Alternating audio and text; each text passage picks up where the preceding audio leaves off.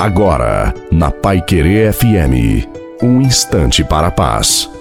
Boa noite a você, boa noite também à sua família. Coloque a água para ser abençoada no final da nossa reflexão. Quando os nossos problemas tiram nosso sossego, a nossa paz, a ponto de nos afastar de Deus, o melhor é acalmar o coração e confiar, porque tudo concorre para o bem daqueles que amam a Deus. Você pode não compreender agora o que está acontecendo na sua vida, mas um dia você vai compreender. Tudo o que Deus faz na sua vida é para o seu bem. Entrega o teu caminho ao Senhor e o mais ele fará. Perseverança é uma arma para a vitória.